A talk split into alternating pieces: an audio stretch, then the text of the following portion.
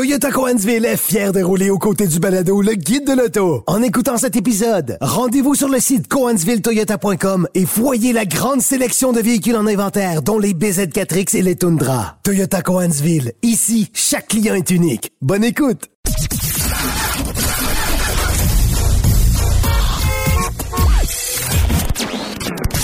Vous l'avez vu? Vous l'avez lu? Maintenant, entendez-le. Avec Antoine Joubert, le guide de l'auto.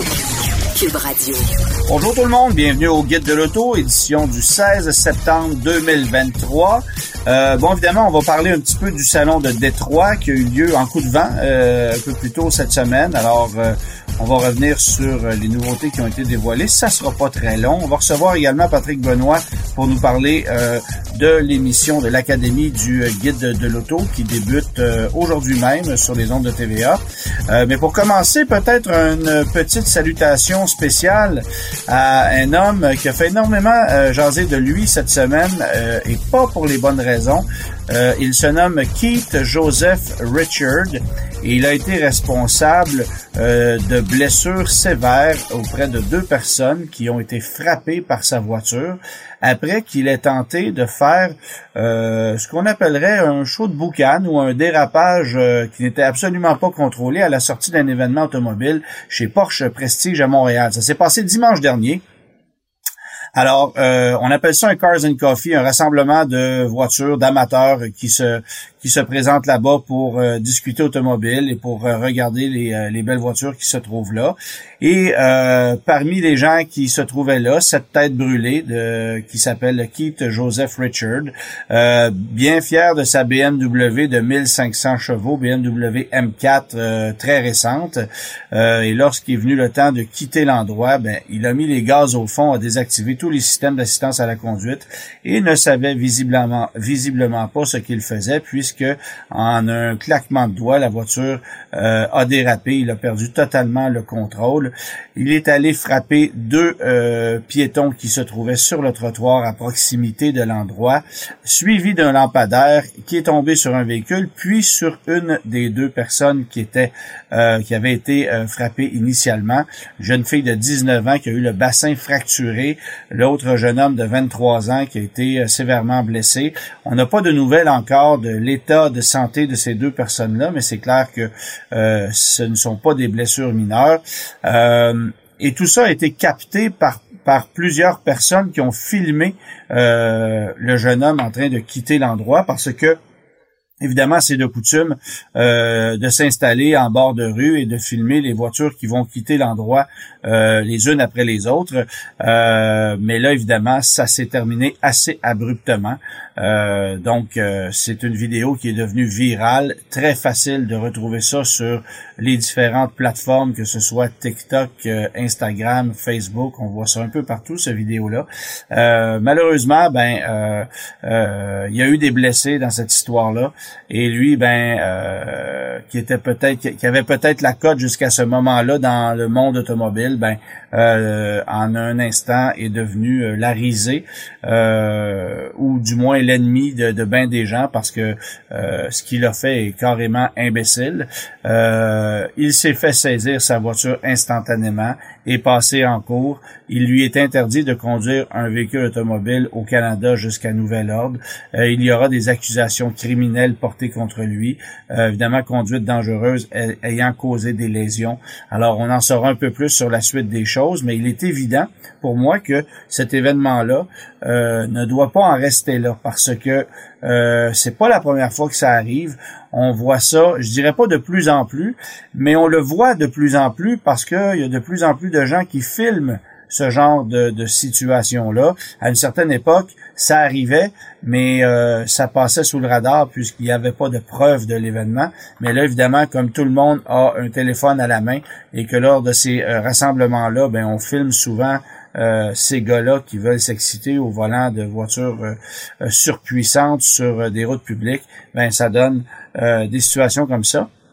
Et je pense personnellement que la SAC devrait profiter de l'occasion pour prendre ce, ce, vidéo en exemple, le partager et sensibiliser les jeunes ou du moins les gens qui, qui ont des machines de guerre comme ça ou qui s'énervent au volant pour euh, leur prouver que parfois euh, il peut arriver des situations extrêmement fâcheuses comme celle-là.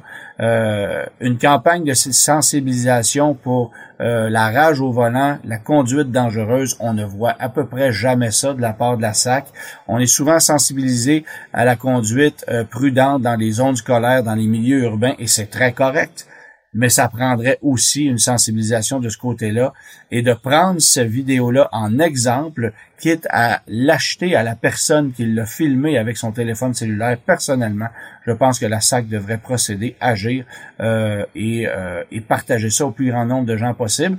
Euh, ce n'est pas euh, évidemment euh, regard sensible, c'est pas nécessairement évident à voir parce qu'on voit évidemment une des deux personnes littéralement voler dans les airs lorsqu'elle se fait frapper par le véhicule en question mais euh, c'est tout un choc et, euh, ça, réveille bien des gens qui euh, ont peut-être tendance à s'énerver trop rapidement et surtout à ne pas connaître leurs limites.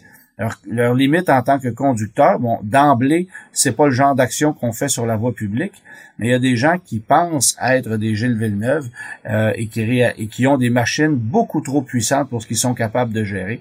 Et ça, c'en était un exemple parfait. Maintenant, le Salon de Détroit, euh, ça a eu lieu un peu plus tôt cette semaine. Euh, bon, évidemment, le Salon de Détroit, les bonnes années de Détroit, c'est terminé.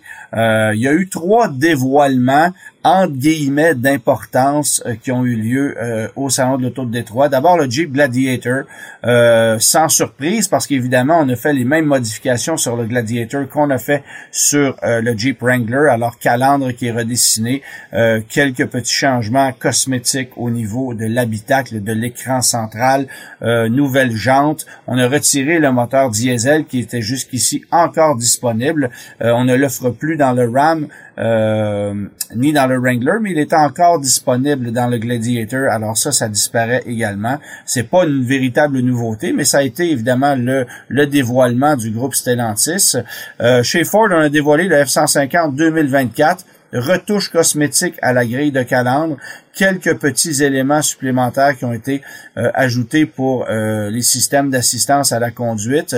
Euh, on a aussi annoncé le retrait du moteur de base qui était le V6 de 3,3 litres. Alors le moteur de base devient le moteur 2,7 litres EcoBoost.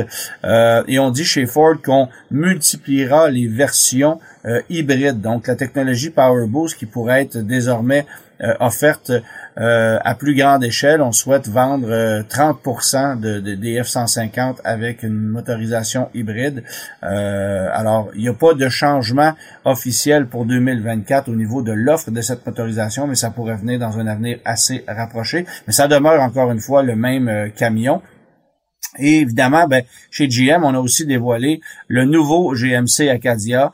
Euh, franchement réussi au niveau du look, au niveau des proportions, véhicule qui peut accueillir jusqu'à 8 euh, occupants désormais, mais n'exploitant qu'un 4 cylindres 2,5 litres turbo qui fait un peu plus de 300 chevaux. Alors c'est la même même motorisation que vous allez retrouver dans le euh, Trail, dans le pardon le, le, le le Chevrolet Traverse, pardon, qui a été euh, dévoilé il y a quelques semaines à peine. Alors c'est du, je dirais pas que c'est du copier-coller parce qu'au niveau esthétique, ce sont deux camions qui se distinguent passablement, mais évidemment les bases sont les mêmes. Euh, et de cette façon-là, on risque d'être plus compétitif dans le segment des VUS intermédiaires du côté de chez GMC, parce qu'évidemment l'Acadia tirait de la patte euh, très sérieusement face à la compétition. Donc élimination du moteur V6 remplacé par un 4 cylindres turbo compressé. Euh, le Salon de Détroit a aussi été une occasion pour les travailleurs de l'industrie de l'automobile de la région de Détroit euh, d'annoncer leur intention euh, d'aller en grève. Bon, évidemment, au moment d'enregistrer, euh, l'annonce de la grève n'était pas encore officielle, mais vraisemblablement, c'est vendredi 15 septembre que la grève débutait. Euh, et cette grève-là risque de faire mal à l'industrie automobile américaine parce qu'on le sait, dans la région de Détroit, on fabrique principalement des véhicules euh, des trois grands constructeurs américains, donc principalement des camions, des VUS, euh, qui sont très populaires sur notre marché. Actuellement, il y a beaucoup de camionnettes pleine grandeur en inventaire chez les concessionnaires. Ce sont à peu près les seuls véhicules qu'on peut obtenir avec des taux préférentiels en ce moment des taux subventionnés chez les trois grands constructeurs. Euh, mais ça pourrait changer plus rapidement qu'autrement parce qu'évidemment, l'approvisionnement euh, pourrait devenir plus difficile considérant euh, l'arrêt temporaire de fabrication de plusieurs de ces modèles-là. On a déjà commencé à l'usine de Ford à réacheminer des tâches à plusieurs employés en vertu, euh, en vue de cette grève qui risque de se prolonger si il n'y a pas euh, d'entente entre le syndicat des travailleurs et évidemment les trois grands constructeurs automobiles. On souhaite avoir des augmentations de salaire allant jusqu'à 40% Alors c'est quand même pas rien et on se base chez les travailleurs sur les revenus des trois grands constructeurs euh, ou sur l'augmentation des revenus des trois grands constructeurs. Permettez-moi de vous dire que ces revenus-là ou ces augmentations de revenus-là s'expliquent aussi par le fait que euh, il y a deux ans, les revenus étaient euh, beaucoup moindres considérant la COVID. Alors ça, est-ce qu'on l'a considéré dans cette proposition-là? Euh, c'est pas nécessairement évident, mais euh, faut quand même comprendre que les travailleurs de l'industrie automobile américaine, donc ceux qui travaillent pour les trois grands constructeurs américains, demeurent parmi les mieux payés de toute l'industrie en Amérique du Nord. Et c'est eux qui font la grève et c'est eux qui se plaignent de leurs conditions en ce moment. Euh, troisième euh, nouvelle, euh, ben c'est le, dévoilement d'une Cadillac CT5 qui est une évolution du modèle actuel, mais déjà un modèle 2025. Alors on parle pas d'un modèle 2024, mais bien d'un modèle 2025. Et pour l'heure, on a uniquement dévoilé les versions régulières, donc pas de version V ou de V Blackwing que les modèles à moteur 2 litres ou euh, moteur 6 cylindres 3 litres euh, turbo compressé.